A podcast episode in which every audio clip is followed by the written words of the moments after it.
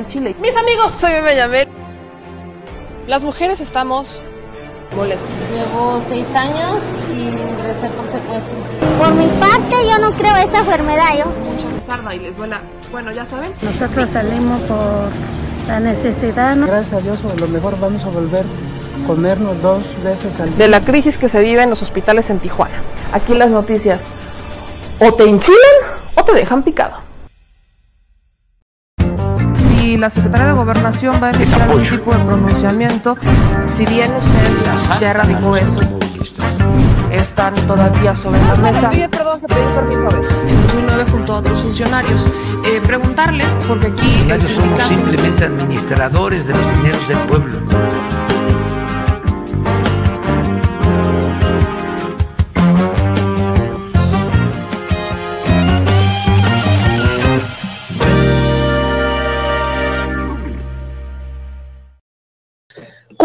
Puntualidad les vengo manejando hoy? eh? ¿Cuánta puntualidad? Benditas sean las puntualidades y bienvenidos sean al detrás de la mañanera con su segura servilleta, o sea, sé yo, Meme Yamel, desde la Chilecueva Mayor. Este jueves 2 de junio, las 9.47 de la mañana, la mañanera tiene tres minutos que se terminó, cuatro minutos máximo que terminó la conferencia de prensa. Una mañanera en donde el presidente se fue largo, ¿eh? Hoy sí, hoy sí, por ahí dicen que agarró monte, yo como usted le quiera llamar, pero hoy el presidente amaneció con ganas de hablar. Y es que fue, una de estas mañaneras fue jueves de economía, en donde pues, se presentan los avances en materia económica.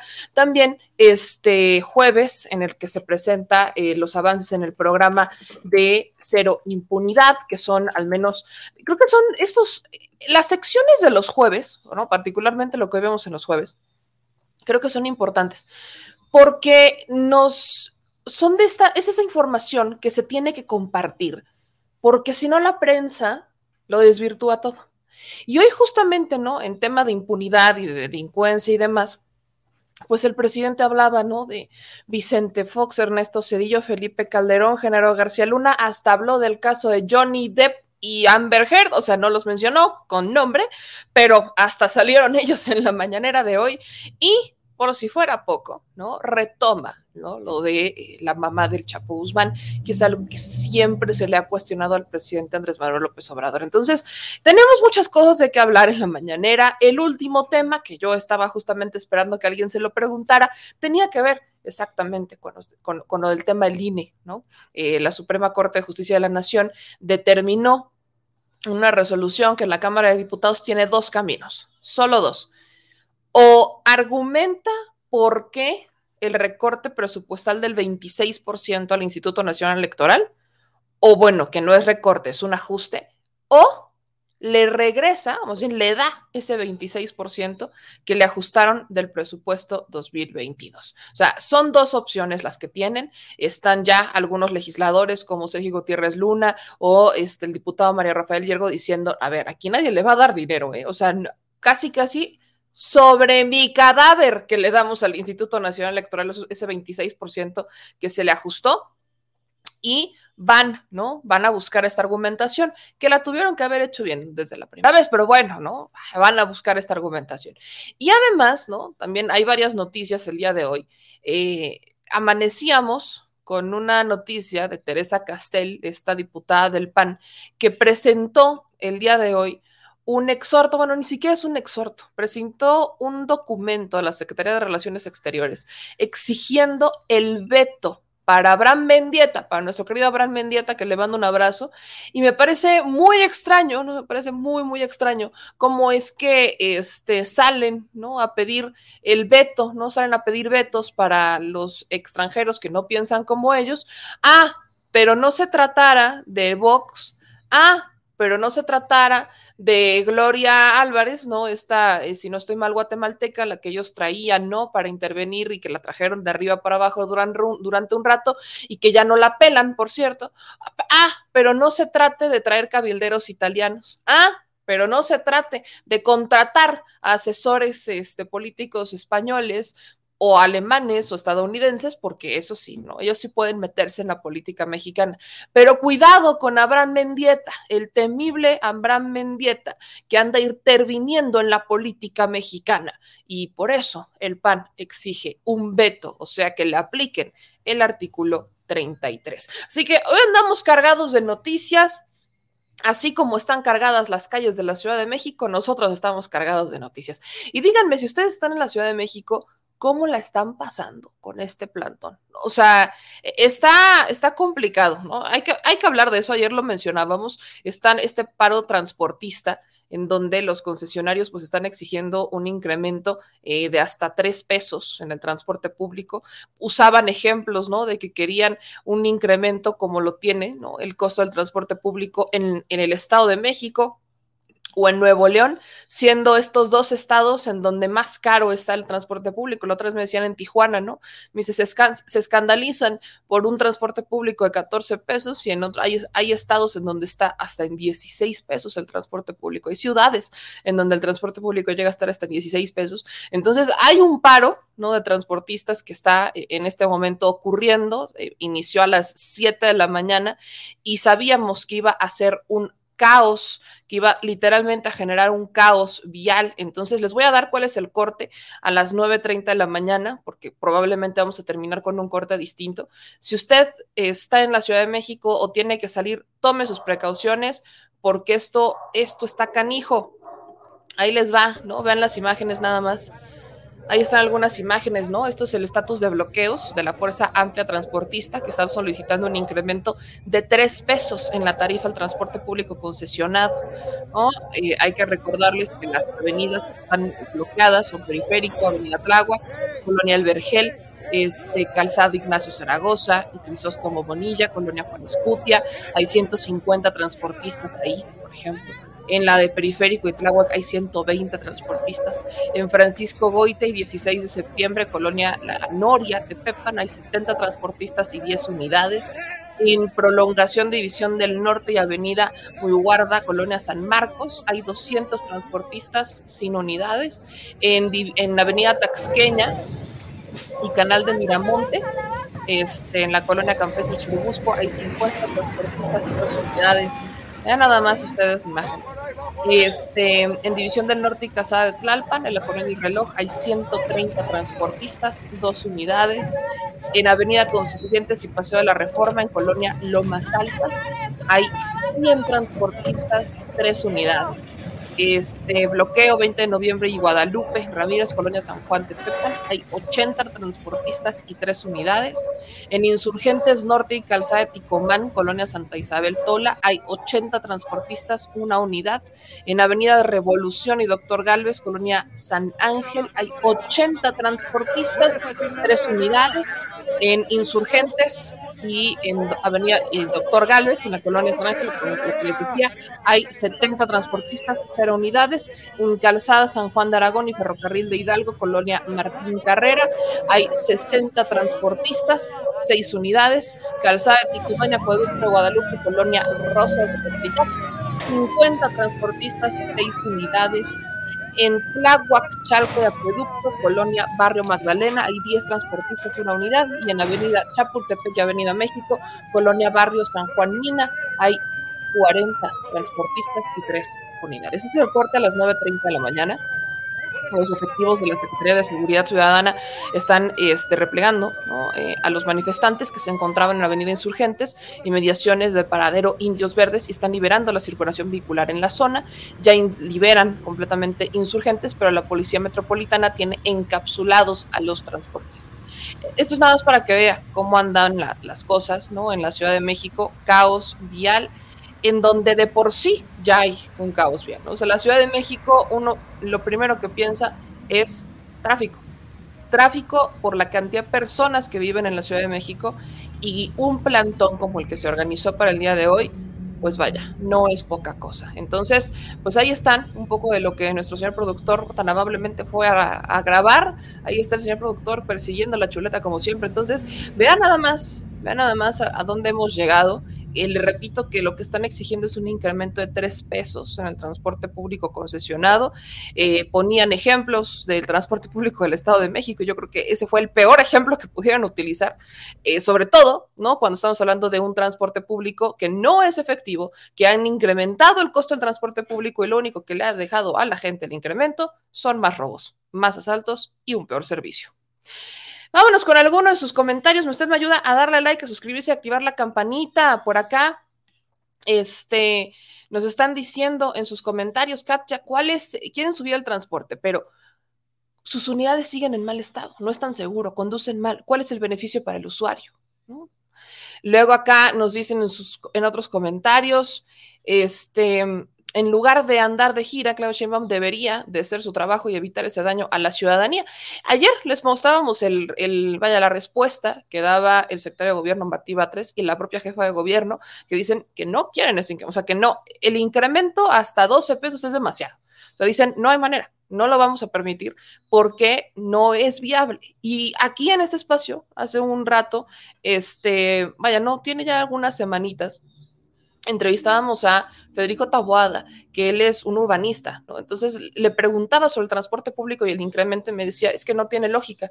No, no hay ninguna certeza que porque se incrementa el costo del transporte público va a mejorar el servicio. De hecho, el transporte público debería de estar completamente subsidiado, no debería de ser concesionado y debería incluso hasta llegar a ser gratuito el transporte público, hablando de una ciudad de garantías, una ciudad de libertades, una ciudad de evolución. El transporte público no debería ni siquiera de ser esté concesionado. Entonces, es, es un tema, ¿no? Es un tema que sigue en debate, donde, bueno, estamos evidentemente en una, este, en una transición, diría yo, en donde más barato sale el transporte público es en la Ciudad de México, ¿no? Es importante decirlo, es en donde más barato está el transporte público y eh, pues lamentablemente, ¿no? Tenemos estos transportistas que ellos, pues sí, están, eh, eh, vaya, están necios en que se incremente el costo. Pero bueno, vamos a ver qué surge y terminando ¿no? la, la transmisión, por supuesto que vamos a dar una actualización sobre este paro de transportistas que está generando un caos en la Ciudad de México. Y vámonos derechito con la mañanera. Como les digo, una mañanera con varias cosas. Hasta Lord Molécula hoy fue a pedir su regalo de cumpleaños. Este, le mandamos un abrazo a Lord Molécula, que fue a pedirle, ¿no? Al presidente Andrés Manuel López Obrador que si le firmaba su libro, porque pues era su cumpleaños, entonces quería, ¿no? Ahí ver si este podía darle este regalo. Además, ¿no? Lord Molecula este, hizo algo interesante, y ya lo había contado, al menos a mí sí me había tocado que lo contara, que es cómo fue, cómo es que él le daba eh, chayotito, ¿no? Como que alguna vez le dio chayotito Lord Molecula a López Dóriga, Es algo que, que, que los molécula creo que ya había contado, al menos yo sí me sabía esa anécdota, y hoy la fue a contar a la mañanera, hoy fue a, a contar a la, a la conferencia de prensa, y pues evidentemente este es un tema que ahí estaba yo viendo los comentarios, ¿no? Como cuando Lord Molecula estaba con, hablando de esto, pues algunos comentarios decían chayotero, que no sé qué. Digo, bueno, al final del día, usted es el que decide qué contenido ver y qué no ver, y Lord Molecula siempre que va es un show, es un show cada que va a la mañanera, por la forma en la que da, en la que hace sus preguntas, en la que se presenta y en la que eh, hace este tipo de peticiones, ¿no? Como la de pidiéndole al presidente que de regalo de cumpleaños le firme este es, que, le firme ahí su, su libro, ¿no? Pero bueno, eh, vamos a los datos importantes de la conferencia de prensa, que eh, acuérdense que ya estamos haciendo como un resumencito de la mañanera y luego nos vamos a los temas más controversiales para que al menos usted no sea un programa tan largo, porque si nos ponemos a analizar tema por tema, luego nos hemos aventado un programa bastante largo de la mañanera. Y bueno, pues primero, ¿no? Se da actualización sobre el huracán Ágata en Oaxaca, las dependencias, empezando, ¿no? Por el gobierno del estado de Oaxaca, el, también el general Luis Crescencio Sandoval y este, Prevención Social dieron, ¿no? Sus, eh, Prevención Civil dieron la actualización sobre el, el, este, el huracán Ágata, el gobernador de Oaxaca, Alejandro Murat, eh, dijo que eh, se han identificado nueve cuerpos y hay seis personas desaparecidas por Ágata eh, por la posible formación, hay una alerta por una posible formación de un ciclón. También Murat recuerda que hay cancelación de clases en distintos puntos del estado y que ya se hizo una declaratoria de emergencia para algunos municipios. En el caso del general Luis Crescencio Sandoval, se informó que se están realizando trabajos para atender a la población por el paso de Ágata y eh, se destaca ¿no? la, aplicación del plan DN3, ¿no? que es algo que eh, si es, ahí es en donde están nuestras Fuerzas Armadas, ¿no? aplicando el plan DN3. Por su parte, Protección Civil este, informó que están este, realizando trabajos para ayudar a los habitantes en materia de limpieza. Se este, está iniciando también un censo de la Secretaría del Bienestar en Oaxaca para determinar la ayuda que se va a ofrecer de por parte del gobierno federal a los afectados de, este, de Ágata. Y lo que pues dice el presidente Andrés Manuel López Obrador es que no están solos, lamenta la muerte de quienes fallecieron por el fenómeno y envía un abrazo a los familiares y amigos. Eh, después de esto, ¿no? Se da la presentación del plan cero impunidad, en donde pues ya sabemos que este, este es el plan. Yo, cuestiono mucho cuando eh, los jueves sale el subsecretario Ricardo Mejía Verdeja para hablar sobre este programa de cero impunidad y los medios de comunicación no dicen nada. ¿Por qué solo? ¿Por qué? Y me voy a estacionar aquí un poquito, porque si hacemos una comparación con la administración de Felipe Calderón, la forma en la que informaba Felipe Calderón que estaba funcionando su estrategia de seguridad, o sea, esta famosa guerra contra el narcotráfico, era con estos grandes paseos, ¿no? La otra vez el señor productor que estuvo mucho en esa época, que le tocó estar en varios paseos, que incluso estuvo, ¿no? De lejos cuando estaban ya eh, moviendo al Chapo Guzmán, ¿no? Que le tocó toda esta época de la guerra contra el narco, documentarla y, y retratarla y reportarla. Justamente nos decía, ¿no? Como desde la Secretaría de Seguridad, encabezada por Genaro García Luna, pues hablaban por teléfono a los medios de comunicación y decían, ¿sabes qué? Pues ya agarramos a este güey, ¿no? Los montajes de Lorete Mola, pues se daban bajo ese contexto. No era, no era algo raro, ¿no? Hablaban por teléfono y le decían a los medios de comunicación, acabamos de detener a un generador de violencia, acabamos de detener a un secuestrador, acabamos de detener. Y entonces los medios de comunicación iban corriendo y documentaban y en, en la televisión, en la prensa escrita y en el radio, salía, ¿no? La información de gobierno de México, acaba de detener a este gran criminal, ¿no? Y acaban de, detener a esta célula criminal. Y así, ¿no? Se iban. Y eran los boletines. Entonces la prensa constantemente informaba sobre las detenciones que se hacían. Muy bien. ¿Qué pasa con esta administración?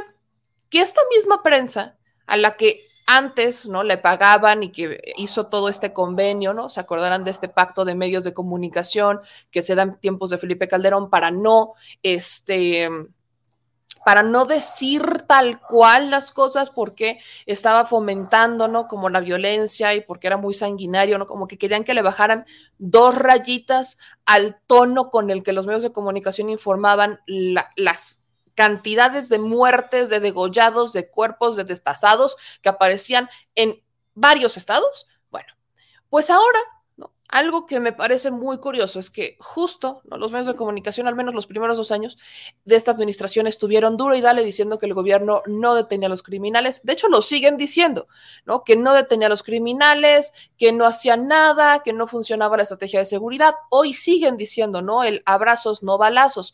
Pero a ver, Pregunta del millón. ¿Por qué no reportan esto? Estamos hablando no solamente de detenidos, sino también de procesados. Estamos también hablando de, procesados. En esta administración hay una diferencia, ¿no? Hay una gran diferencia con la administración pasada. Y es que, tristemente, no lo digo así, antes, ¿de qué servían los paseos? De nada. En tiempos de Calderón yo les platicaba de una cifra de al menos 300 paseos, o sea, 300 detenidos en la administración de Calderón. Estos 300 detenidos no terminaban todos en sentencias. Si se lograban sentencias, eran por, los, por delitos menores, o sea, el medio de comunicación reportaba y el paseo reportaba que lo habían detenido por secuestro. Va, pero entonces lo detenían ahí y los medios de comunicación ya no le daban seguimiento. Años después nos enterábamos que ese que habían paseado y que lo habían detenido por un presunto delito de secuestro, en realidad estaba detenido por una multa de tránsito, o estaba detenido por haber atropellado a alguien, o estaba detenido por, por cualquier pretexto, por un delito menor al que nos habían vendido en los medios de comunicación. O que no había sentencias. Casos, por ejemplo, como el de Israel Vallarta y muchos otros, ¿eh? que los detenían y no hay sentencias. ¿Por qué? Porque ellos están peleando por su inocencia, porque no se rindieron. Entonces el gobierno no tenía nada que celebrar porque al final del día, mientras ellos decían, aquí está este generador de violencia que lo hemos detenido, no hay una sentencia, hay procesos abiertos o hay sentencias por delitos menores. Entonces, ¿de qué nos servían tantos paseitos? Cuando no se, no, se llegaba a, este, a esta justicia, ¿no? no se llegaba a una sentencia. Hay muchos que ni siquiera se les vinculaba a proceso. Y como los medios de comunicación solo reportaban lo que el boletín les mandaba, pues no decían nada. Ahora el subsecretario Ricardo Mejía Verdeja está destacando la detención de la monja, ¿no? El presunto autor intelectual y material de dos homicidios en el Palacio Municipal de Guaymas, donde murió una activista feminista que aparte resultaba ser hija de un elemento de las Fuerzas Armadas, ¿no? Luego destaca otras detenciones de algunos integrantes del cártel de los Arellano Félix y del cártel Jalisco Nueva Generación. Además, ¿no? Sentencias relevantes como prisión vitalicia a un multihomicida de cuatro policías en el Estado de México. También está hablando, ¿no? De la localización de personas en distintos estados. Este, sobre el caso de la saxofonista María Elena Ríos, aquí creo que esto es importante porque eh, María Elena Ríos, que eh, estábamos en vías de entrevistarlas, eh, estire y afloje, ya no pudimos, la voy a volver a buscar para retomar esto, porque ella lleva años diciendo que su este, agresor está eh, queriendo salir de prisión y que los jueces lo están protegiendo en Oaxaca y que las autoridades de Oaxaca lo, siguen protegiendo, ¿no? Estamos hablando de María Elena Ríos, una saxofonista que fue atacada con ácido en Oaxaca y que lleva mucho tiempo solicitando atención al caso porque las autoridades en Oaxaca le quieren aplicar la, la famosa injusticia que todos conocemos y liberar a los ya detenidos y además perdonarlos y protegerlos porque tienen poder, porque son personajes de poder, poder político y poder judicial. Entonces, Hoy, ¿qué pasa? Hoy, ¿qué dice el gobierno federal? Bueno, le vamos a regresar las medidas de protección a María Elena Ríos porque su vida sigue en riesgo, porque muchos personajes alrededor de ella están, este, alrededor del caso, están, están este, siendo protegidos por las autoridades. Y ahí la pregunta que queda es, ¿y qué va a pasar, por ejemplo, con, con las autoridades de Oaxaca? ¿no? Estamos en pleno proceso electoral, esperamos que eso cambie en cuanto cambie el gobierno, pero bueno, a lo que quiero llegar es que yo no veo a los medios de comunicación informando esto, en los grandes noticieros. No lo veo. Simplemente no lo veo. Eso es, eso es lo que me brinca, que estamos hablando de detenciones y que ya se está hablando de sentencias. Incluso en el caso de los este, periodistas que han sido asesinados, ya hay detenidos, no se han terminado las, no se han cerrado las carpetas de investigación, pero ya hay detenidos, hay vinculados a proceso y hay sentenciados. Entonces, ¿qué es lo que mueve a la prensa? ¿Qué es lo que mueve la prensa? Solamente van a sacar las notas malas. Yo no logro entender eso. Porque sí, por ahí dicen, ¿no? Que los periodistas tienen que criticar al poder. Sí, pero esa no es la máxima del periodismo. La máxima del periodismo es informar. Y si te mienten, pues evidentemente vas a desmentir y vas a buscar la verdad y se la vas a compartir a la gente. Y entonces criticarás. Pero si te están entregando información que tienes que compartir con la gente, ¿por qué no la compartes? ¿Solo porque no la puedes criticar? Eso es algo que yo no entiendo de cómo se mueve la prensa últimamente, porque eso de hay que criticar al poder, sí, sí hay que criticarlo, pero cuando hace algo mal, cuando hace algo mal. Ahora, gran parte de lo que se mueve aquí es político. Las estrategias de seguridad las estamos viendo. Estamos viendo resultados en materia política social, estamos viendo resultados en materia de, económica. Podíamos estar peor si no hubiéramos tenido esta administración. La inflación, pues sí hay inflación en todos lados, porque hubo una pandemia. O sea, la pandemia pasó a torcer muchas cosas, pero hay cosas en las que se avanza en donde esta prensa simplemente no dice nada. Y en materia de seguridad es en donde más insisten, porque la estrategia es completamente distinta. Pero ¿a quién le insisten? Por ejemplo, el caso de Devani Escobar, ¿no? Ahí está el subsecretario Ricardo Mejía Verdeja hablando del caso de Devani, en donde los papás de Devani tuvieron que pedirle al gobierno federal que entrara al quite, porque la Fiscalía del Estado de Nuevo León hizo y cometió todos los errores habidos y por haber. O sea, todos los errores que pudo cometer una fiscalía los cometió la de Nuevo León. Y en el caso de Devani, ¿no? en el caso particular de Devani, en estos días se va a tener que exhumar su cuerpo. O sea, van a exhumar los restos de Devani para hacerle una nueva autopsia, una tercera autopsia, para ver que confirme qué es lo que pasó, porque tenemos dos autopsias. Una dice que no hubo violación, la otra dice que sí hubo violación y que hubo varios golpes. Entonces se va a buscar, ¿no? Ya en próximos días se va a dar la exhumación del cuerpo de Devani Escobar y esto es ya gracias a que se involucra el gobierno federal. Entonces, hay la otra pregunta que yo siempre he tenido en materia de seguridad. ¿De qué sirve tener estados y tener fiscalías estatales, autónomas y secretarías de seguridad cuando el que tiene que entrar a resolver los problemas es el gobierno federal? Y esto no es de ahorita, ¿eh? es de siempre. Es de siempre. Solamente que hoy vemos a un gobierno federal que se involucra y que es más transparente que otros. Ya brincos hubiéramos dado cualquiera de nosotros por tener una fiscalía o una PGR en tiempos de Felipe, en tiempos de Felipe Calderón, en tiempos de Enrique Peña Nieto, diciendo puntualmente qué es lo que pasaba, por ejemplo, con los 43 de Ayotzinapa, cosa que hoy por hoy sigue estando en un limbo. Se han dado avances, pero todavía no logramos acceder a la justicia porque que si los de la fiscalía, las bonitas fiscalías, están como que no quieren entregar toda la información o que si las Fuerzas Armadas como que no quieren entregar toda la información. El gobierno dice que sí, pero los familiares dicen que no.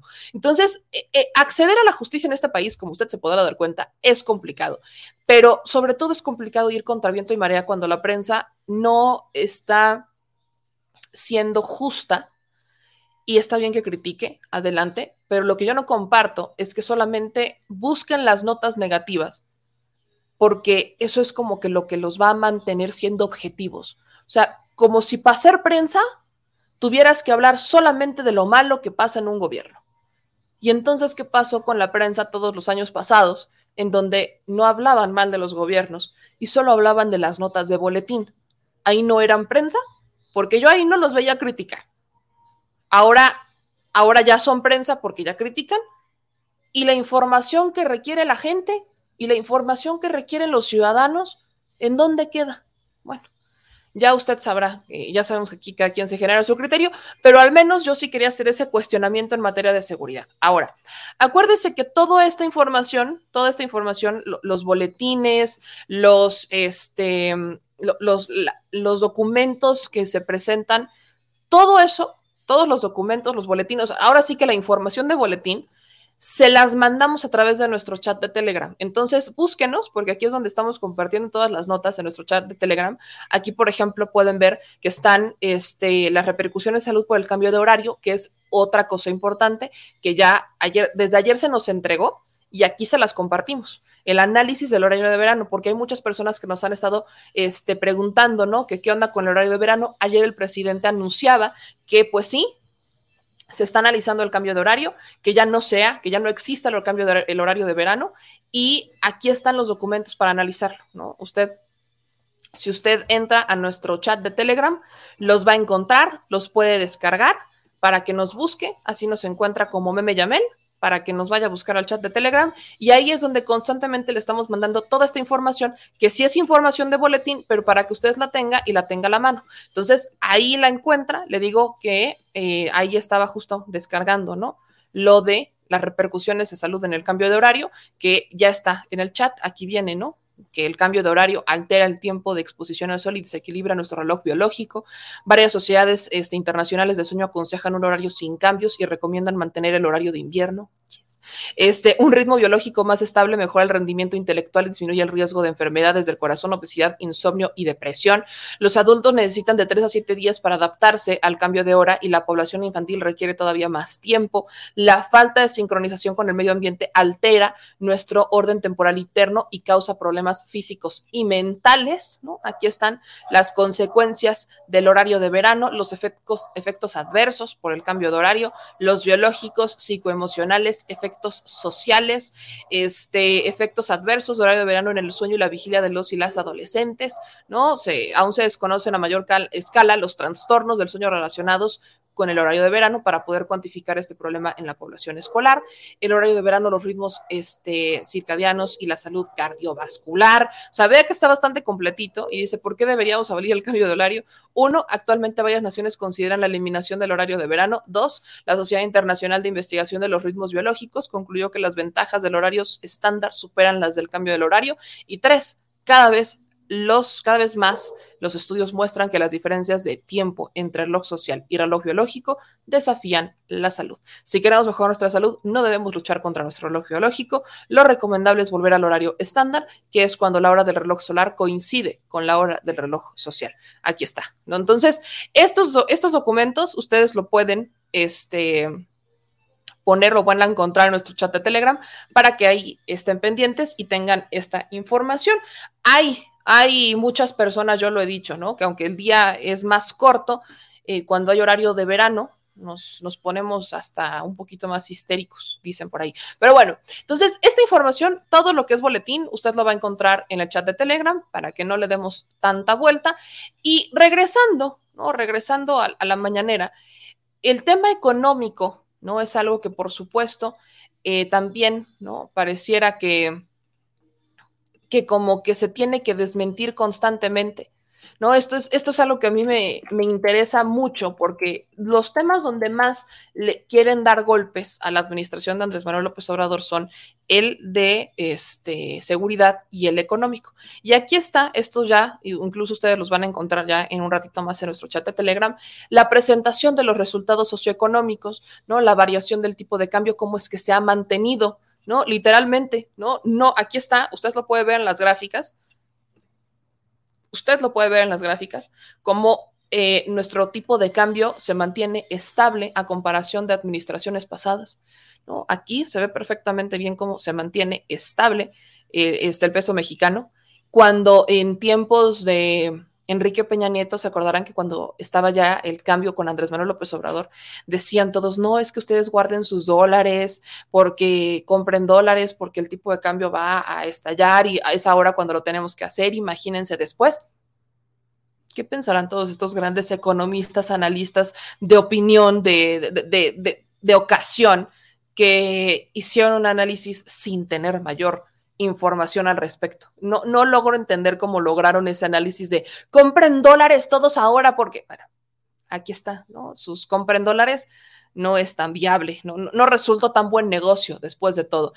Las remesas, el presidente también hablaba hoy sobre las remesas, cómo es que seguimos, ¿no? Seguimos siendo, eh, prácticamente nuestra economía se mantiene gracias a nuestros paisanos gracias a nuestros paisanos. Y por eso los reclamos más grandes que se hacen en tema de los paisanos es, si ellos son los que nos mantienen, ¿por qué no les podemos ofrecer un buen servicio consular? Yo pregunto, ¿no?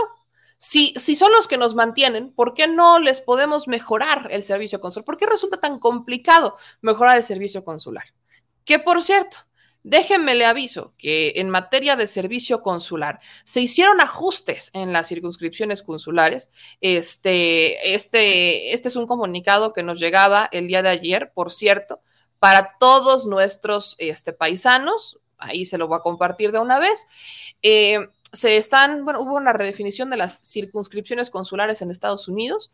La Secretaría de Relaciones Exteriores informa que a partir del primero de junio se implementan cambios a las circunscripciones de los consulados de México en Nueva York, Boston, Chicago, Indianápolis, Miami, Orlando, Dallas, Albuquerque, Las Vegas y Boise. La redefinición de las circunscripciones consulares permitirá atender de manera más eficiente a las personas mexicanas en Estados Unidos y continuar mejorando la calidad de nuestros servicios consulares.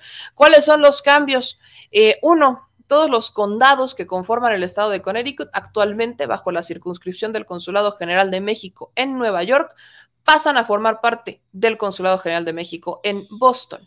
Los consulados del estado de Illinois, actualmente bajo la circunscripción del Consulado de México en Indianápolis, se integrarán a la circunscripción del Consulado General de México en Chicago. El condado de Elko, Nevada, actualmente bajo la circunscripción del Consulado de México en Boise, formará parte de la circunscripción del Consulado de México en Las Vegas. Los condados de Soto, Hardy, Highlands, Manatee, Sarasota, ubicados al suroeste de estados de Florida, actualmente bajo la circunscripción del Condado de México, del Consulado de México en Orlando, estarán dentro de la circunscripción del Consulado General de México en Miami.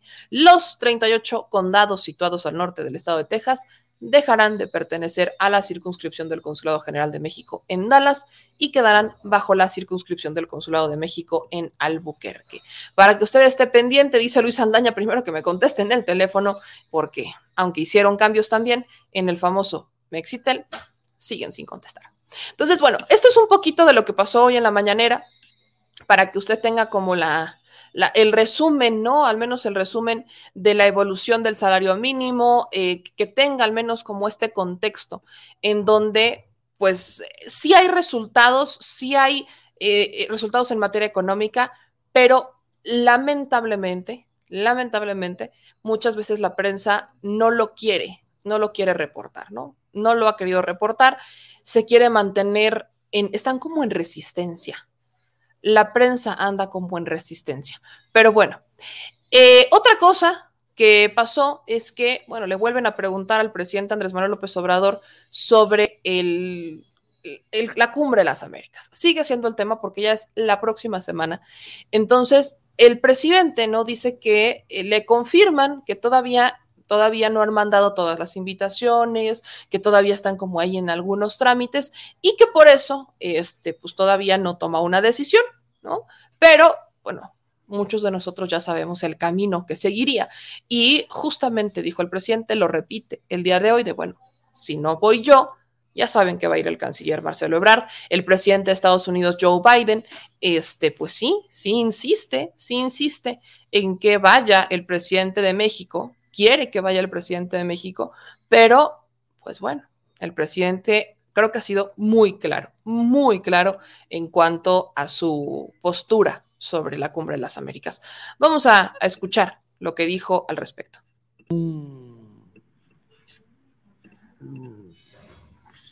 funcionario de Estados Unidos muy cercano, sí, al presidente Biden, Juan González, habló de que todavía no están terminadas las eh, listas o hace falta eh, distribuir algunas invitaciones. Vamos a esperarnos.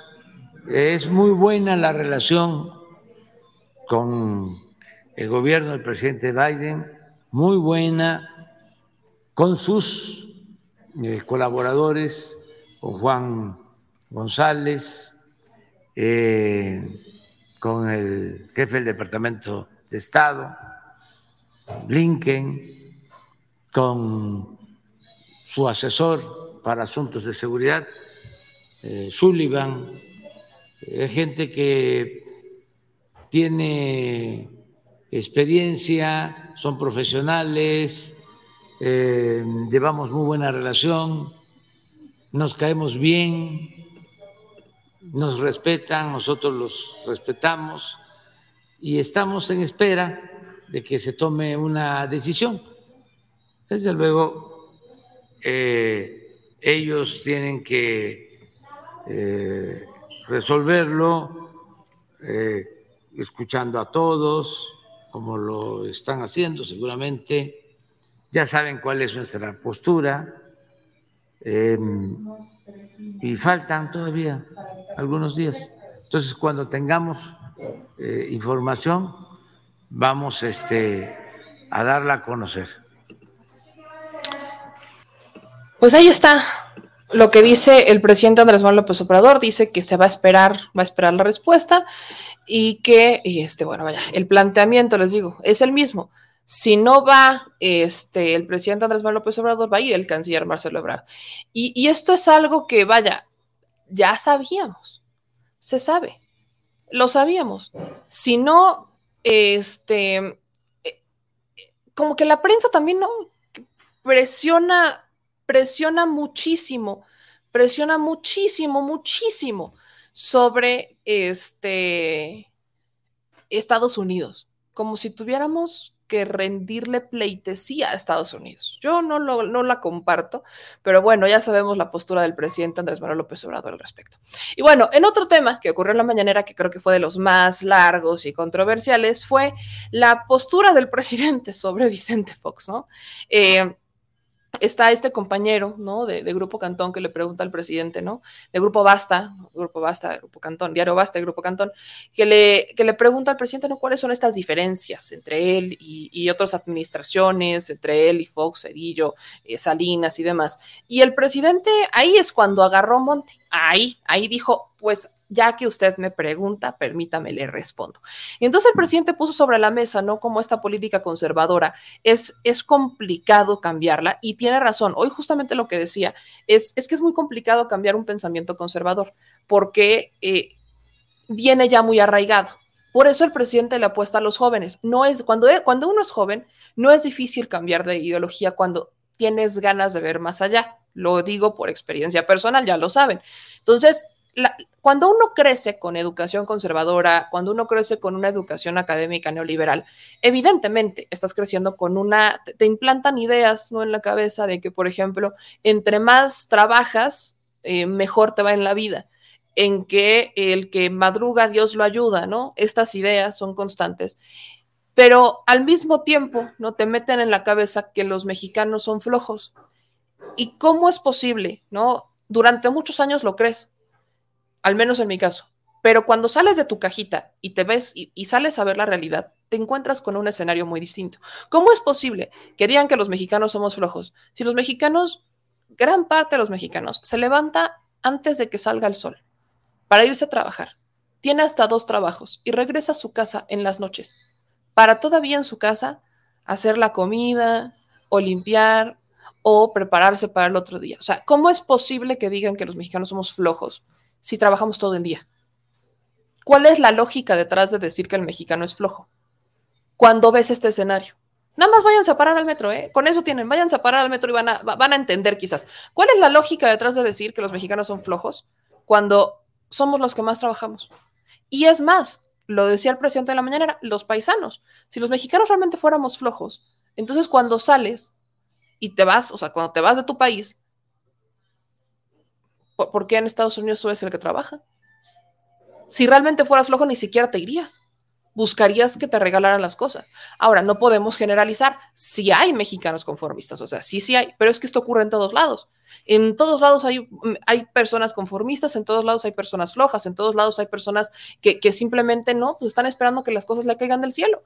En todos lados existen, pero no podemos generalizar a una población completa y estigmatizarla cuando en los hechos, en los datos, no es así. Porque tenemos una población que diario sale a perseguir la chuleta.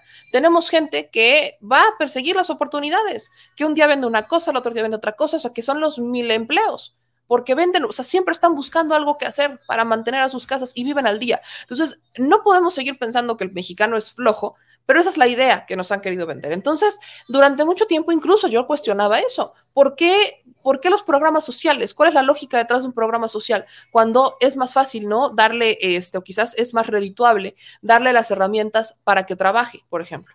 Bueno, pues es que hay casos en donde puedes, hay otros en donde no. Por ejemplo, ¿a quiénes le están dando los, como se dice, ¿no? Dan los peces, ¿no? No les dan los peces, enséñales a pescar. A los jóvenes. Son a los jóvenes y a los del programa Sembrando Vida. No nada más les estás dando el dinero, así de ten un programa social. No, están trabajando o están estudiando. Están trabajando o están estudiando.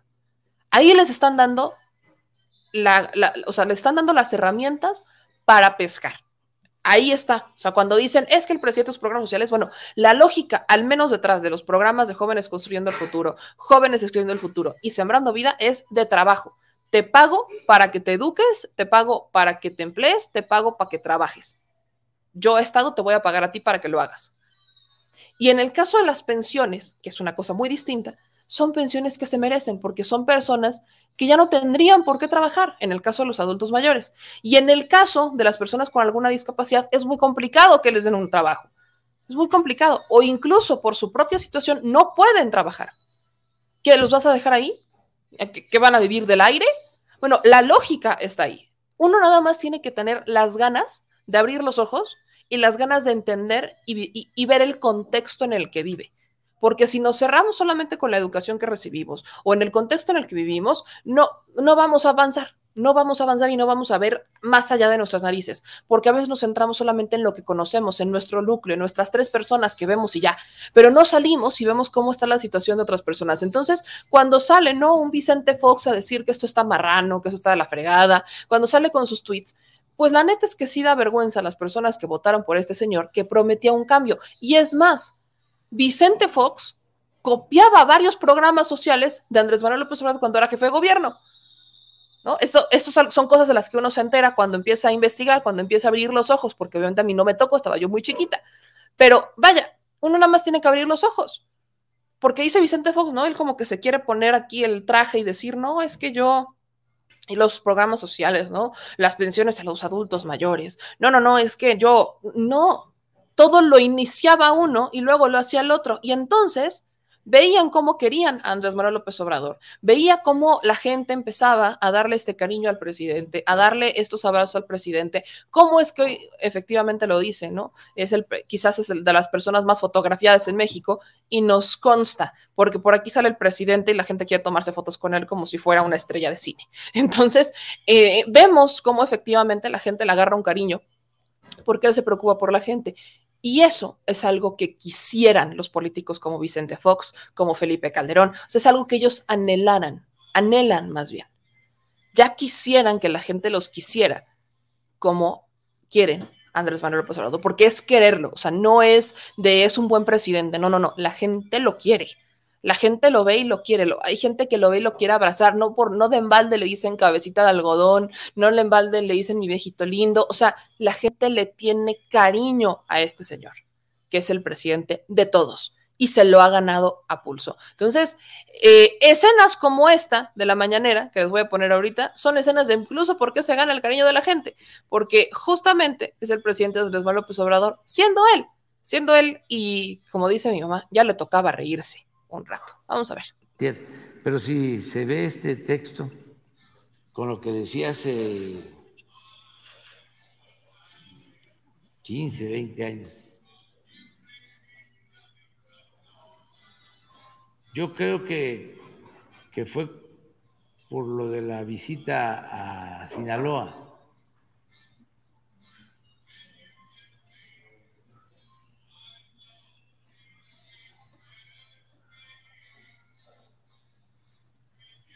o algo que de estas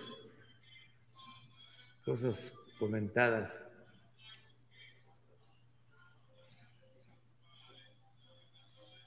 creo que fue algo que eh, puso Elizabeth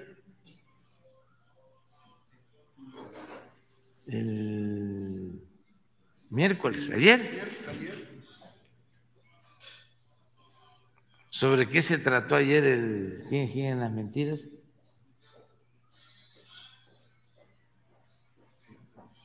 Bueno, eh, eso es Fox, ¿no? Calderón, pues imagínense el nivel de inmoralidad, porque él sabe perfectamente que no ganó la presidencia, pero agréguese que de manera irresponsable, sin tener un diagnóstico, sin saber lo que estaba sucediendo y sin pensar que la paz es fruto de la justicia, entrando, entrando, declara una guerra a la delincuencia organizada. Bueno, hasta se pone chaleco militar.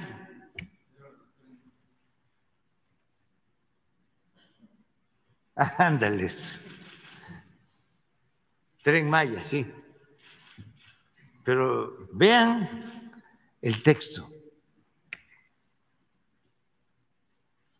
Esto es lo que pasa por hacer las cosas con las patas. marranadas. Puras marranadas. Tren Maya. Juez federal ordena suspensión definitiva de obras en tramo.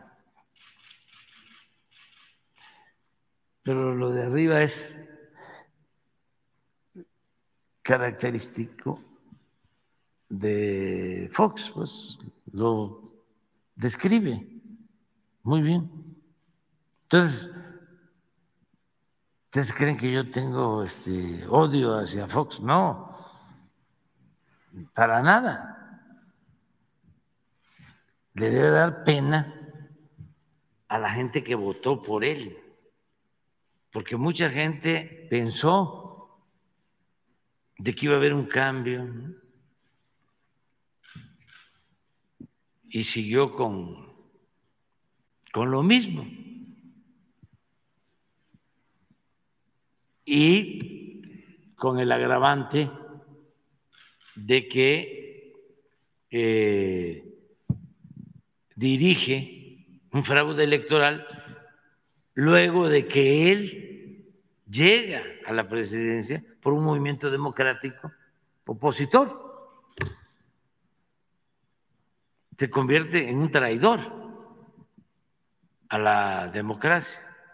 Y el caso de Calderón, pues eh, ya lo hemos comentado, eh, él sabe que no gana, no permite que se cuenten los votos, el voto por voto, casilla por casilla, hace acuerdos con todos, hasta con gente impresentable. Es el haya sido como haya sido.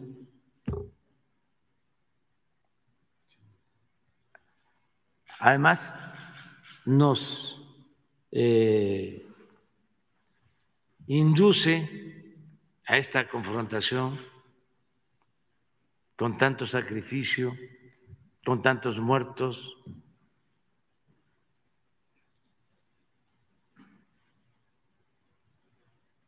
Y luego, pues, le ayuda también a Peña, se entiende perfectamente con Peña porque pues ya había un acuerdo le deja hasta comprado el avión presidencial.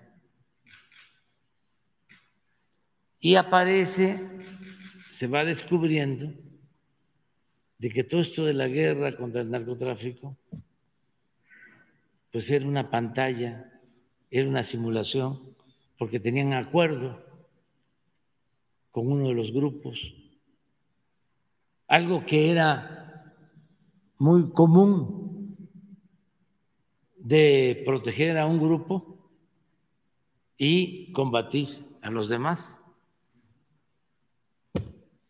Cuando una autoridad tiene que actuar con rectitud, pintar la raya, definir con claridad las fronteras. Aquí está la delincuencia, aquí está la autoridad no voy a proteger a unos para combatir a otros. No, el que comete un delito tiene que ser castigado, cero impunidad y nada de componendas. Entonces, ahora con lo de García Luna, se ha quedado callado y no solo él, sino los que eh, lo apoyaron y trabajaron con él y le ayudaron. Me llama la atención que cuando sale el tema de García Luna, Ciro Gómez Leiva y otros se enojan. ¿Dónde está la capacidad para rectificar? ¿Por qué la autocomplacencia? Y el gobierno de Estados Unidos tiene que decidir sobre esto. Acaban de resolver, me llamó la atención, lo de una eh, denuncia muy publicitada de unos eh, eh, esposos divorciados que acusaban, la señora acusaba de maltrato y bueno, ya resolvieron los jueces, pero todo el proceso creo que tardó seis meses. sea, el proceso judicial. Y lo de García Luna ya lleva años. Está rarísimo que no tienen información. ¿Por qué tanto tiempo?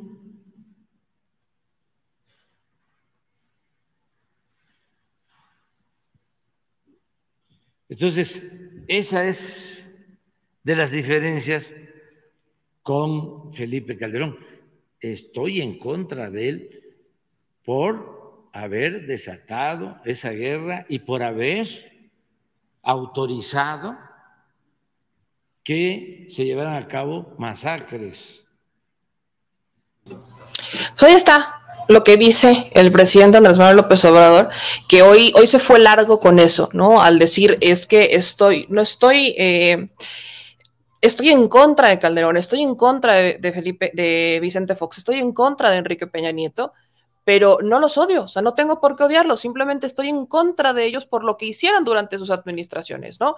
Eh, sobre todo porque hay por muchas personas que dicen que no, que el presidente López Obrador pues habría hecho un pacto con Enrique Peña Nieto y que por eso no pasa absolutamente nada, y como se acaban de dar cuenta, pues hizo mención del caso de Johnny Depp y diciendo, bueno, es que me extraña como o sea, este caso, ¿no? Que es una denuncia que pues tiene seis, son seis semanas, fueron seis semanas de juicio, este dice son como seis meses, fueron seis semanas de juicio, se resolvió y todavía, ¿no? Después de años no logran resolver el tema de Genaro García Luna.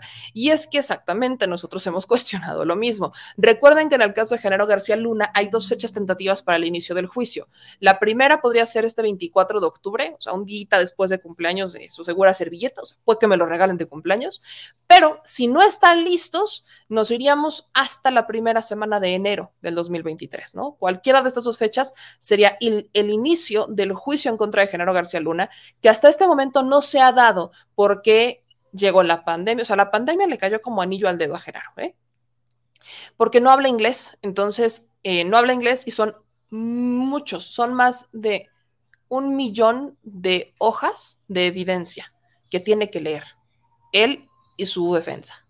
Son más de un millón que tiene que leer tiene que leer y tiene que leer y tiene que leer y tiene que leer, porque tienen que saber de qué lo están acusando, cuáles son las evidencias que tienen en su contra para que se pueda dar una, debida defensa. Entonces, entre que la pandemia, entre que la prisión, entre que no habla bien inglés, entre que las medidas de seguridad, entre que las medidas de sanidad, o sea, eh, han sido muchas cosas y han estado los jueces, tanto la fiscalía como la defensa, aplazando el juicio. O sea, es algo que ha ocurrido por ambos lados. Tanto la defensa de General García Luna como la fiscalía de Estados Unidos han estado aplazando constantemente el, el juicio de, de, Genaro García Luna hasta llegar a un punto en donde ya eh, se, les está acabando el tiempo y si están listos, pues será este en octubre, a finales de octubre de este año cuando inicie el juicio y entonces ya podemos hablar de testigos y entonces ya podemos hablar, ¿no? De, recordemos que el juicio del Chapo Guzmán fue muy interesante porque en ese se revelaron muchas cosas sobre nuestros políticos mexicanos que justo derivaron en el juicio de Genaro García Luna, ¿no? De no ser por el juicio del Chapo Guzmán, no tendríamos a Genaro García Luna preso. Entonces, vamos a ver, Gerardo García Luna, a quién nos regala preso en Estados Unidos. Vamos a ver a quién nos va a regalar, porque una cosa nos llevó a la otra y así, vamos a ver qué pasa. Eh, para, terminar con el tema de la mañana, era como les decía, pues el, presidente hizo muchos estos cuestionamientos a la política conservadora, ¿no? Eh, incluso hubo una crítica a una señora de pensamiento conservador que cuestionaba la entrega de pensiones a adultos mayores y ahí fue cuando restacan, ¿no? El tema de las remesas, que son las principales fuentes de ingreso del país. También el presidente recomendó, ¿no? Que se lea a León Tolstoy, en donde dice, bueno, la gente no es mala, la gente no es mala porque nace. Entonces, ha sido una ideología mucho del presidente y por eso, ¿no? Luego hago estos cuestionamientos de cuando la gente nos dice, este, cuando me cuestionan a mí, ¿no? Por cambiar de ideología, que el presidente es una persona completamente abierta, es una persona que ha impulsado justamente este cambio, es una persona que ha solicitado, que, ha, que le ha abonado a que muchas personas como yo tengamos este cambio de ideología. Entonces, me cuesta mucho trabajo creer que aquellas personas que se dicen fervientes obradoristas sean también quienes criminalizan o atacan a aquellas personas que hicimos un cambio de ideología, porque empezamos, sí, nacíamos, nacimos con una, una, tendencia conservadora, porque crecimos en un ambiente conservador, pero no por eso quiere decir que no vamos a poder cambiar. ¿No? Entonces, eh, me parece muy curioso que existan personas que se hacen llamar 100% obradoristas y que no prediquen ni siquiera con el ejemplo de, al que dicen este, admirar. Eso es lo que me parece eh, interesante, que sean tan radicales que no logran entender la política. Es, es increíble, es increíble. Yo lo veo con extrañeza porque muchas personas se quedan como en ese de, usted no tiene que cambiar, tiene que pensar igual, no, no te creo. Bueno, está bien, pero no por eso tienes que atacar a una persona y demás. Entonces, vaya, al, al, final del día cada quien tiene su opinión y cada quien es libre de opinar y decir lo que quiera decir. Para cerrar, ¿no? Con la mañanera e irnos con otras dos noticias que tengo que darles, el, el tema del INE. ¿no? Como les decía, el presidente le preguntan en, lo del INE en la mañana y eh, esta es una sentencia, ¿no? La Corte anula un recorte de, fueron 4.913 este, millones de pesos que le hacen eh, al INE, ¿no? Bueno, no un recorte, es un ajuste. Dicen los diputados, sobre todo Sergio Gutiérrez Luna y el diputado este, Mario Rafael Yergo, que no se hizo un recorte, se hizo un ajuste. Y el presidente explicaba hoy en la mañanera que eso es una atribución exclusiva del Poder Legislativo, que cuando los órganos autónomos presentan su, su, presupuesto, ¿no? Presentan así como su cartita Santa Claus, el Poder Ejecutivo no puede hacer modificaciones. El Poder Ejecutivo solamente hace modificaciones de las secretarías, de los que no son autónomos, o sea, de todas las dependencias de gobierno, ahí sí, el gobierno hace sus modificaciones con la Secretaría de Hacienda, pero a los autónomos no los puede tocar. Los que hacen esos ajustes son los diputados. A ellos sí, ellos sí los pueden, ellos pueden hacer las modificaciones. Entonces, el presidente no tuvo nada que ver en el ajuste que le hacen al instituto, nada que ver. Él se lava las manos y dice, a ver, yo no fui, porque el Poder Ejecutivo no puede. Los únicos que tienen esa atribución es el Poder Legislativo. Entonces, cuando los diputados hacen un ajuste de 4.913 millones de pesos, el INE se enoja y dice el Instituto Nacional Electoral que ese ajuste, bueno, el INE le llama recorte, vulneró la autonomía del instituto, afecta los procesos internos de la institución y se va a un proceso constitucional con la Suprema. La Suprema resuelve en dos sentidos. Uno, hay dos opciones. La Cámara de Diputados tiene que argumentar fundamentar razonadamente con todo bien fundamentadito por qué el ajuste de 4.913 millones de pesos. Tiene que argumentarlo. Si no lo argumenta, tiene que darle entonces al Instituto Nacional Electoral 4.913 millones de pesos. O sea, no son dos pesos. Ahora, ¿para qué, diría yo, dar estos 4.913 millones de pesos cuando ya pasó lo más pesado del instituto, que es el proceso electoral. O sea, ¿en qué se va a gastar el INE o en qué se gastaría el INE 4.913 millones de pesos en seis meses? ¿En qué se los va a gastar? Cuando ya no hay proceso electoral, sino que estarían iniciando un nuevo proceso electoral, pero es meramente trabajo administrativo. ¿En qué se va a gastar el instituto 4.913 millones de pesos en seis meses? Entonces, la Cámara de Diputados tiene una chamba maratónica, tiene una chamba maratónica al tener que fundamentar, lo tuvo que haber hecho desde un inicio, al tener que fundamentar el porqué de ese ajuste para que la Suprema no los obligue a darles estos 4.913 millones de pesos. Y bueno, eso fue lo que ocurrió hoy en la mañanera, ¿no? El presidente López Obrador, pues ya, este, como usted ya sabe, dijo lo del horario de verano, lo mencionaba, y este, habló sobre la austeridad, que no es solamente un asunto administrativo, que es un asunto de principios, y al final, ¿no? Mencionaba, ¿no? Que, que, que lo que que no se han despedido trabajadores como reprochaba Felipe Calderón, sino que no es él, se han hecho ajustes y se tienen que hacer ajustes por austeridad. No es un tema de despedir gente, es un tema de que no puede haber gobierno rico con pueblo pobre. Y para seguir, ¿no? Con la mañanera, no más bien ya con las noticias que ya no son de la mañanera, esto fue todo lo que se dijo en la mañanera, se lo acabo de resumir en una hora, o sea, dos horas de mañanera, no más de dos horas de mañanera, se las resumí en una. Esto es maratónico, esto es maratónico, pero bueno. En otras noticias, como les decía, la diputada panista Teresa Castel está solicitando vetar a Abraham Mendieta. ¿no? Aquí está el tuit de Teresa Castel, es esta legisladora del PAN que mucho, mucho ruido ha hecho, ¿no? Sus, sus argumentaciones en la Cámara de Diputados han sido muy intensas, diría yo, y manda esta carta, ¿no? A la Secretaría de Relaciones Exteriores, en donde dice, por medio de este documento me dirijo a usted, señor secretario de Relaciones Exteriores, para exhortarle a hacer cumplir lo mandatado en la Ley Suprema del Sistema Jurídico Mexicano, toda vez que el ciudadano Abraham Mendieta Rodríguez, de nacionalidad española, ha realizado diversos actos que inciden directamente en la vida política del país. Hechos que violan el párrafo tercero del artículo 33 de la Constitución de la Política de los Estados Unidos Mexicanos, cual señala lo siguiente, los extranjeros no podrán de ninguna manera inmiscuirse en los asuntos políticos del país. Por consiguiente, es necesario que, en coordinación con las autoridades correspondientes, se revise no solo el estatus migratorio de Abraham Mendieta Rodríguez, sino también los actos políticos en los que ha sido partícipe. Para muestra de ello, se adjuntan unos tweets emitidos por la persona objeto de este escrito. Vea usted nada más. O sea, lo que le digo, ¿no? Aquí está la Cámara de Diputados, ¿no? Se lo mandan también al presidente Andrés Manuel López Obrador, ¿no? Y aquí dicen, lo anterior a la aseveración, eh, la anterior aseveración encuentra su fundamento en el artículo legal 114 de la ley en comento, el cual establece que él que corresponde de manera exclusiva al titular del Poder Ejecutivo Federal expulsar del territorio nacional al extranjero cuya permanencia juzgue inconveniente conforme a lo dispuesto en el artículo 33 de la Constitución Política de los Estados Unidos Mexicanos. Llevan años, la verdad es que no es la primera vez que llevan exigiendo que se le aplique el 33 a Abraham Mendieta, pero a ver, a ver, ¿de verdad? ¿De verdad son tan hipócritas para esto? Le mandan esta misma carta al doctor Francisco Garduño, ¿no? el comisionado del Instituto Nacional de Migración, al canciller Marcelo Ebrard y al presidente Andrés Manuel López Obrador. A los tres le piden que le aplique el 33 a Abraham Mendieta. Yo, en una mañanera, le dije al presidente, ¿y qué tal si derogamos el 33? Y el presidente dijo, sería una buena idea. ¿Qué les hace pensar a los panistas que si el presidente está a favor de derogar el 33, que lo vaya a aplicar? Si no se los aplicó a los del Vox? ¿Qué les hace pensar que lo va a aplicar? O sea, de verdad, nada más por hacer ruido, ¿eh? Ahora, tanto miedo le tienen a Abraham Mendieta, tanto miedo le tienen, que le mando un beso a mi querido Mendieta, tanto miedo le tienen. Porque si usted se da cuenta, los panistas han traído a los del Vox. Han traído a Gloria Álvarez, que es una guatemala que no tengo nada en contra de ella, pero bueno, han traído extranjeros.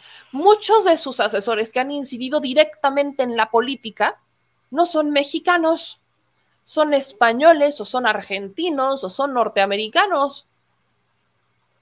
ellos no, o sea, son los que les arman las campañas, son los que están con ellos y los que les dicen qué decir y qué no decir. Perdón que se los diga, pero, o sea, no van a incidir eh, con ellos, ¿no? ¿O cómo va a estar la cosa? Porque lo veo muy hipócrita, ¿eh? Lo veo muy hipócrita que sean justamente ellos. A ver, trajeron cabilderos italianos. Bueno, venía ya desde la, desde la reforma energética del 2013, pero los meten a la Cámara de Diputados, a los curules. ¿Qué tiene que hacer un cabildero italiano en un curul, en una curul? ¿Qué tiene que hacer? Y todo esto lo hizo el prima PRD, ¿no? Todo esto con los extranjeros son los primeros que quieren que le hagamos caso a los senadores de Estados Unidos alegando que México no podía aplicar una reforma eléctrica porque no, hombre, nos íbamos a meter en problemas con las empresas extranjeras. Son los primeros que están llorando cuando alguien del extranjero viene a decirnos es que es que su reforma está mal. Y no Perdón, perdón, ¿cuál la hipocresía yo veo por todos lados? O sea, solo, ¿qué, ¿qué, les hizo? Yo sí quiero saber qué les hizo a Brad Mendieta que les metió tanto miedo. ¿Qué les hizo? Para meterles tanto miedo que lo quieran sacar de México. Nada más por eso lo quiero cada vez más. Nada más por eso. Porque algo tuvo que hacer para hacer el terror de los panistas que lo quieren sacar. Mientras ellos siguen trayendo extranjeros a este país para que incidan en la política de México. No, no solo incidir, ¿eh? no, porque no solamente es incidir, es que nos digan qué hacer. O sea, perdón, hay que ser demasiado, hay que ser demasiado hipócrita para querer, ¿no? Aquí, este, traer, traer estas iniciativas que no tienen ni pies ni cabeza. Y hay que ser hipócritas, de verdad es que hay que tener cara hay que tener mucha cara para plantarse y hacer estas cartas para exigir que le apliquen el 33 cuando tú vienes trayendo extranjeros todo el tiempo. Los, porque todo el tiempo están trayendo extranjeros, que si los del Vox, que si Gloria Álvarez, que, o sea, que si sus asesores, que si Solá, ¿no? Son sus asesores. Los traen todo el tiempo. Casi, casi. vaya, se han ido hasta con el rey de España a acusar a Andrés Manuel López Obrador. Si por ellos fuera, y mañana viene el rey de España, se convierten en españoles. Así. Así. Y piden el. Es que me da risa. O sea, si usted no. Me da, me da risa esto. Todo lo que le estoy diciendo es, pura expresión de hipócrita de estos señores. Es una expresión hipócrita. Pero yo vuelvo a decir, ¿qué es lo que pudo hacer un joven? Porque Abraham Mendieta es más chico que yo. ¿Qué es lo que pudo haberles hecho Abraham Mendieta? Un joven español que vive aquí en México. ¿Qué, le, ¿Qué les pudo hacer? Dice Graciela, hay que ser demasiado asnos, pero no tan trompudos.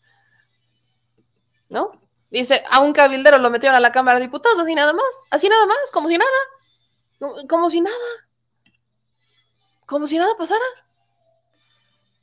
¿No? Es el cabildero italiano, es es al que me refiero, es un cabildero italiano que metieron a la Cámara de Diputados, perdón.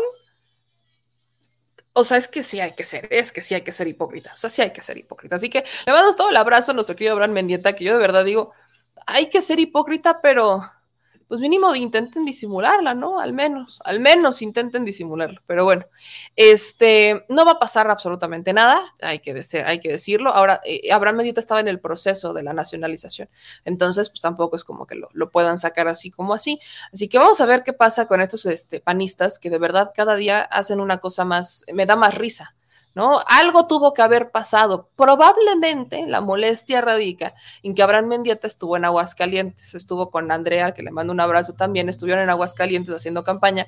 Y ayer, ¿no? Ayer el que publicaba la carta, ¿no? Porque usted sí, no, no sé si se acuerde, pero el día de ayer este, se publicaba una carta los panistas, una carta abierta de los panistas, en donde estaban exigiendo a los panistas de Aguascalientes que no salieran a votar por Teresa Jiménez. ¿no? Entonces, por eso les digo que, que esta es, una carta abierta, yo creo que por ahí va la cosa, que los panistas como Teresa Castel están, están frustradillos, porque Abraham Mendieta terminó exhibiendo, pues aquí está, ¿no? Aquí está eh, esta carta que publicaba el día de ayer, en donde pues los panistas le piden a los panistas de Aguascalientes que no salgan a votar por Teresa Castel, por Alito Moreno. ¿No? Es la petición de Alito Moreno y me encanta esta parte porque dice, este, Teresa Jiménez, que no podemos tolerar que la figura de candidata de Teresa Jiménez se le relacione con Alejandro Moreno.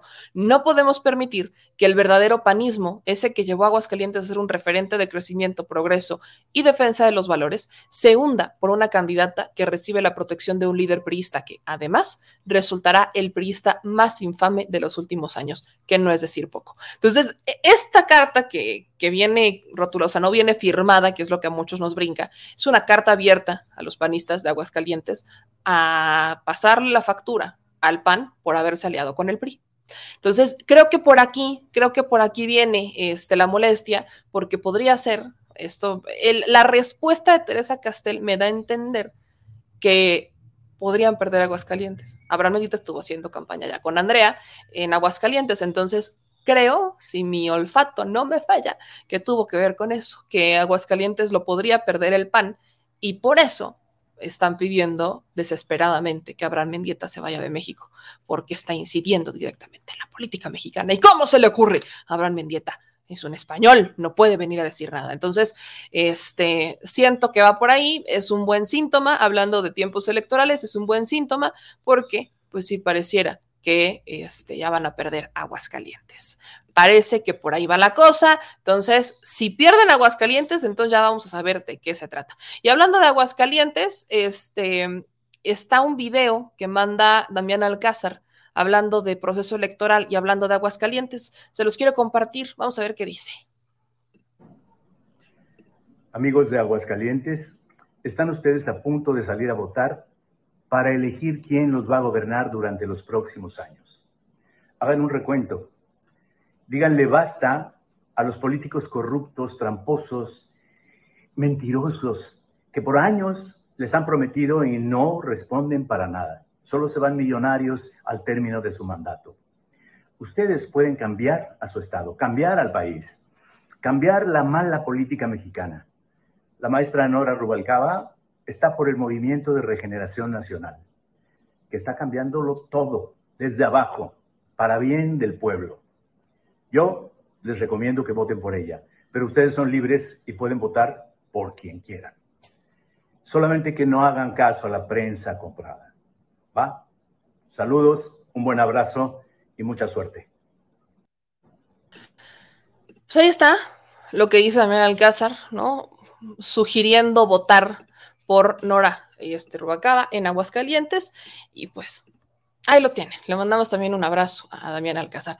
Este, ya estamos a punto de irnos, pero quiero compartirles este, que en la noche vamos a tener, vamos a tener más información sobre abusos, ¿no? En la noche vamos a darle seguimiento a varias notas que hemos llevado a lo largo de este, de este espacio sobre eh, asuntos de maltrato infantil en la Fiscalía de Justicia de la Ciudad de México. Entonces vamos a poner en evidencia algunos actos de corrupción e impunidad, estos asuntos de maltrato. Este también, ¿no? Eh, vamos a, dar eh, más información al respecto en la noche.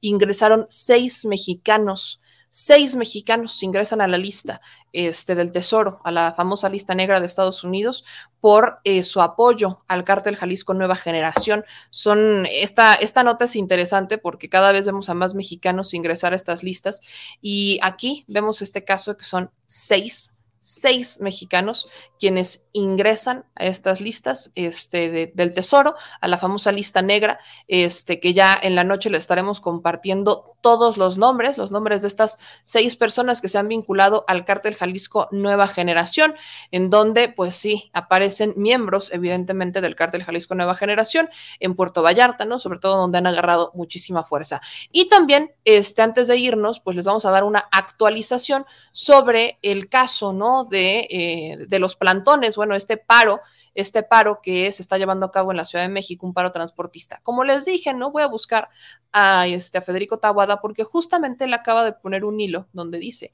existe mucha desinformación e infodemia acerca de los bloqueos que hicieron los transportistas en la ciudad. Y ahí va, ¿no? Algunas cosas que dice. Lo voy a poner en grande. Desde hace más de tres años, el gobierno de la Ciudad de México y dos organizaciones de transportistas han sostenido 66 mesas de trabajo para intentar resolver distintas problemáticas relacionadas con el servicio y las unidades del transporte concesionado, o sea, microbuses y combis. Como resultado de estas mesas están bonos de chatarrización, sustitución de unidades viejas, instalación de cámaras, instalación de botones de pánico y GPS y bonos de subsidio para el combustible. Algunas cifras son 1.147 millones de bonos eh, de combustible, 2.000 unidades chatarrizadas y 10.000 unidades con videovigilancia. Después de unos meses y a pesar de recibir apoyos como nunca antes, algunas organizaciones como el Frente Amplio de Transportistas comenzaron a exigir un aumento de 5 pesos en la tarifa del transporte y amenazaron con bloquear las principales vialidades de la Ciudad de México. El argumento que tienen los transportistas es que no han recibido aumento en décadas, falso, y que existen otras ciudades donde las tarifas son más altas que en la Ciudad de México. Justificación inválida. Bloqueos como los de hoy significan una extorsión hacia el gobierno de la Ciudad de México, quien ha priorizado la economía de las familias y se ha negado a aumentar las tarifas. La movilidad es un derecho, no una mercancía, y no debe haber aumentos si no hay mejoras en el servicio. Esto es lo que les decía, ¿no? Que lo platicábamos justo con Federico Tawada hace algunas varias semanas, en donde nos decía, es que no hay un argumento lógico para el incremento en las tarifas, ¿no? Es, es más una extorsión, es más un negocio, es más por un tema de negocio que por un tema de mejorar el servicio, porque está comprobado que si se aumenta la tarifa no necesariamente mejora el servicio. Entonces, lo, lo que decía, ¿no? Federico Taboada en ese momento es que, este, pues que se debería, ¿no? De buscar una forma de que el transporte fuera ya no fuera concesionado, ¿no? Que se regresara a ese transporte público no concesionado y permitir, ¿no? Permitir esta evolución de un transporte que, al que eventualmente el gobierno lo subsidiara, que le metiera, que le invirtiera recursos, porque es la única manera de garantizar mejoras en el servicio. Vamos a ver qué es lo que pasa, pero le repito, tome todas y cada una de sus precauciones este día porque va a estar sabroso el tráfico en la Ciudad de México. Me voy con algunos de los superchats que nos han mandado por acá. Este Gramex nos mandó un super chat de 20 dólares. Dice: Abrazo, Abraham Mendieta. Saludos, mi meme. You are the best. Acuérdense que todos estos super chats los estoy anotando porque se meten en la chile alcancía y cada que llenamos nuestra chile alcancía es un reportaje que ustedes van a decidir a dónde nos vamos a lanzar. Bernardino nos manda un super chat de 5 dólares y dice: Ya no se vayan con la finta. Por favor, investiguen qué hay detrás de cada opinión, de cada protesta. Hoy lo más importante eres: ¿pro 4T o anti 4T? Dice Carlos Hernán, nos manda 10 dólares super chat. Meme, ya solo falta que a ti te quieran aplicar el 33 por mis papás, por mis abuelos, no, ya nada más falta, no pueden, pero nada más falta, nada más falta, nada más falta. Dice Ana Isabel Pérez que nos manda un super chat de 100 pesos. Saludos, meme, desde Los Cabos. ¿Cuándo vienen? Espero poder ir a verte. Dios te bendiga y te cuide. Teníamos pensado ir, me habían invitado a un evento, pero ya no se hizo. de hecho, iba a ser en Los Cabos, ya no se hizo.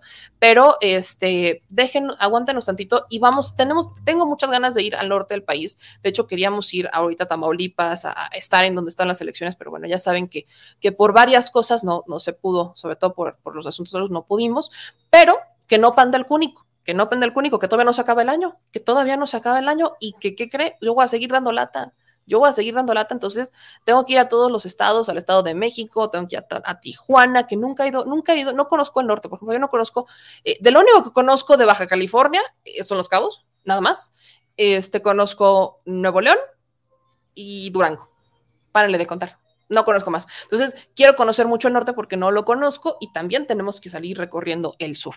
Este Jean Paul nos dice, sería lo mejor ya que estos grupos se compartan como bandas este, extorsionadas para el extorsionadas para el gobierno.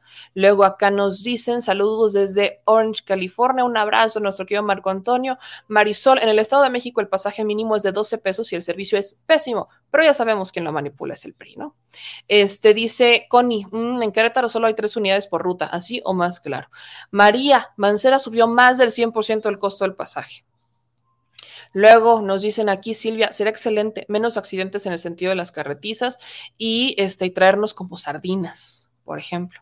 Luego acá nos dicen saludos desde el condado de Orange y Anaheim. Un abrazo este, a José Rivas. Dice Víctor, yo ando de home office por consecuencia de los bloqueos. Suertudo suertudo. Este, Araceli, ven a Ciudad Juárez, tengo que ir a Ciudad Juárez. La gira meme, la chilejina, es la chilejina. Saludos desde el Estado de México a José, te le mandamos un abrazo. Andrea, que mejoren el servicio de transporte y luego ya vemos. Dice Daniel, señorita meme Yamel, yo conozco el norte país como Tamaulipas por la revista Proceso. un abrazo, Daniel. Doroteo, muchas gracias, que nos manda un super chat también de 10 dólares. Este, y dice Nicolás, hay que usar patín del diablo o dar aventón a los vecinos para evitar el transporte privado. Eh, luego nos dice Néstor, y los choferes alcoholizados, drogados, y van hablando por celular y echando competencias. Esta es ya una constante. Alfredo Echeverría dice, me quedé detrás de la carta del repudiando al PRI y del PRI repudiando al PRAN. ¿Son verdaderas? Las vi en noticias con Alejandra Salazar. Es lo que les estaba diciendo. Están estas cartas, ¿no? Donde salen los priistas. Este, ahorita les voy a buscar las del PAN, que esa no se las he puesto. Pero está la carta del PAN, ¿no? Este es, es, una carta del PAN pidiendo que no se vote por este por el, por el PAN, ¿no? Por, por Alito Moreno. Es que todo tiene que ver con Alito Moreno. Y era, para mí no se me hace extraño, ¿eh? Y esta es la carta del PRI. Esta es la otra carta del PRI, en donde es la corriente crítica del PRI, que ya se habían tardado, en donde están criticando a Alito Moreno. Todo aquí tiene que ver con Alito. Las dos cartas que les pongo tienen que ver con Alejandro Moreno Cárdenas. Esta carta dice, ser priista es un gran orgullo, hablar de México es hablar del PRI. El PRI creó las instituciones que hicieron posible el desarrollo de nuestro gran país. Históricamente, el PRI es un referente en la defensa y promoción de los derechos sociales de las mexicanas. Sin embargo, hoy el PRI atraviesa uno de sus periodos más oscuros. Nuestro partido, nuestro partido ha sido secuestrado por personajes cegados por su ambición personal. Alejandro Moreno, presidente nacional del partido, y quien fuera su secretaria general, Carolina Villano, son el más vivo ejemplo de ello.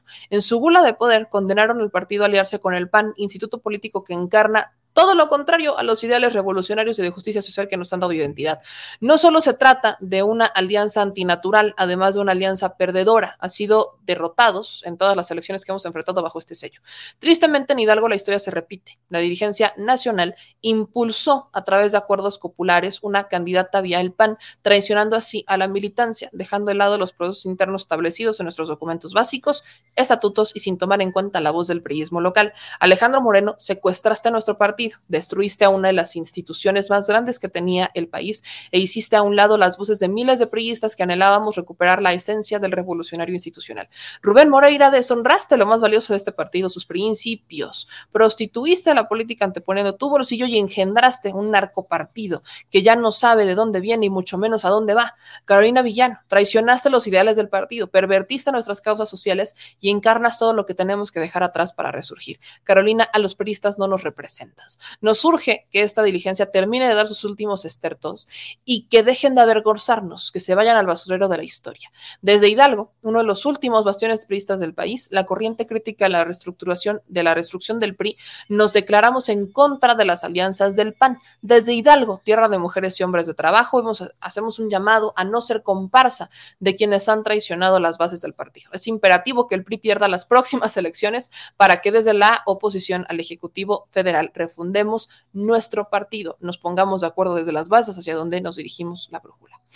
No me extrañan estas cartas, las dos, en ninguna viene firmada, o sea, van solamente con atentamente, esta es la corriente de reestructuración del PRI, este, la otra es este, los panistas panistas, y se dan en las dos bastiones que pues están mucho en riesgo, Aguascalientes e Hidalgo.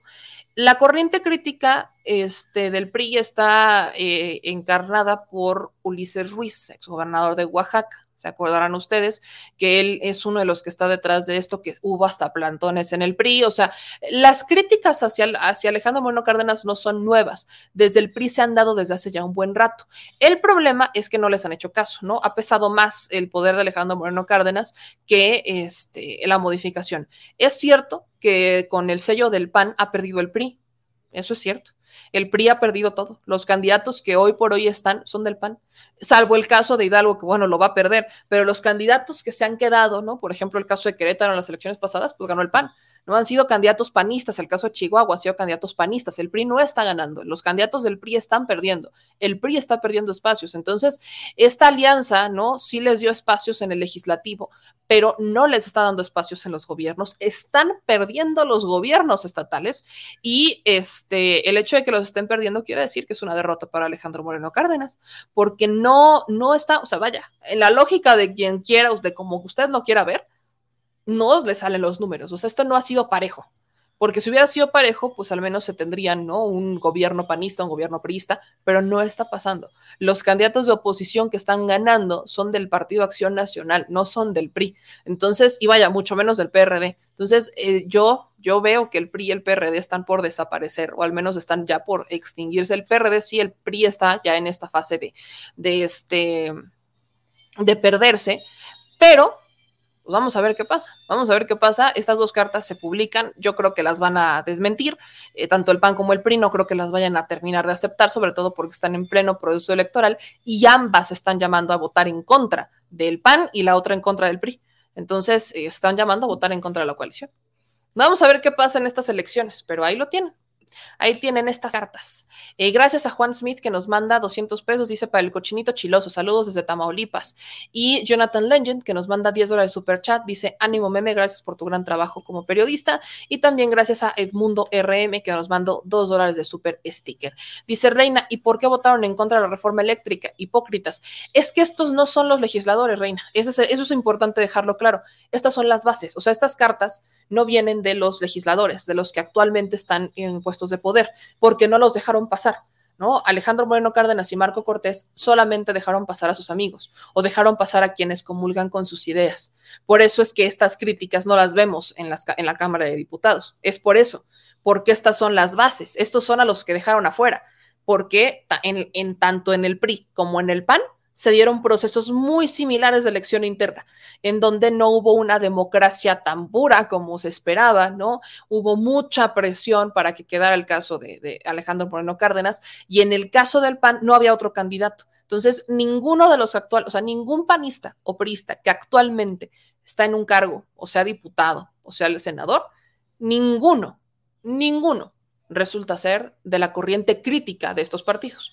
Son de los amigos. Por eso, por eso evidentemente votaron en contra de la reforma eléctrica, porque si hubiéramos tenido de la corriente crítica en el PRI, hubiera, hubiéramos tenido votos a favor de la reforma eléctrica, ¿no? Así, justamente se los digo. Por eso es importante, ¿no? Dejar esta parte clara, porque no son, o sea, no, no están, no, no están allá adentro. Pero bueno, ya nos vamos. Acuérdense que en un ratito más tenemos también esta intervención allá en Sin Censura. Entonces no se les olvide darle like, suscribirse y activar las notificaciones. Nos vemos en la noche con más información. A las 9 de la noche estamos de regreso. Entonces ustedes sigan pendientes de los videos que estamos subiendo y están pendientes de la información que les vamos a estar compartiendo porque en todas nuestras redes sociales se pone muy sabroso el debate. Yo soy Meme Yamel, les mando un beso a todas y a todos y si están en la Ciudad de México y en el Estado de México, tomen sus precauciones porque le, digo que no va a estar fácil el día de hoy. Nos vemos al ratito. Ahora sí, adiós.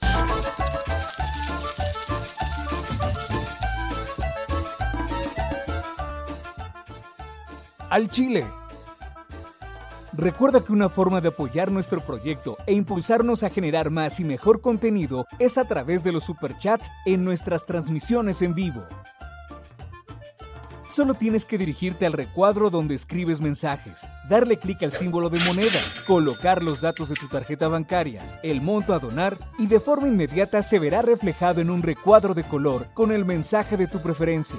Otra manera, por si no nos alcanzas a ver en vivo, es ir a la descripción de nuestro video de YouTube, darle clic a la liga de PayPal y repetir el proceso como en los superchats. Ese recurso llegará directo a nuestra cuenta bancaria.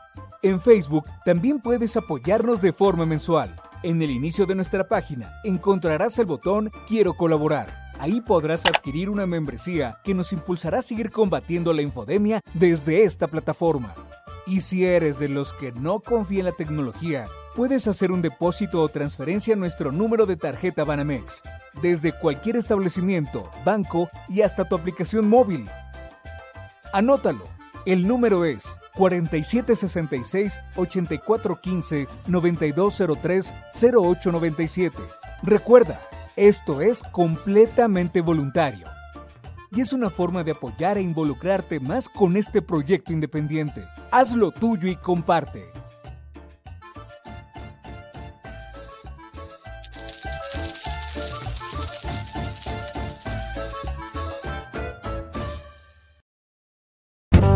Y la Secretaría de Gobernación va a emitir algún tipo de pronunciamiento, si bien usted ya erradicó eso, están todavía sobre la mesa. perdón, que pedí permiso a ver. En 2009 junto a otros funcionarios.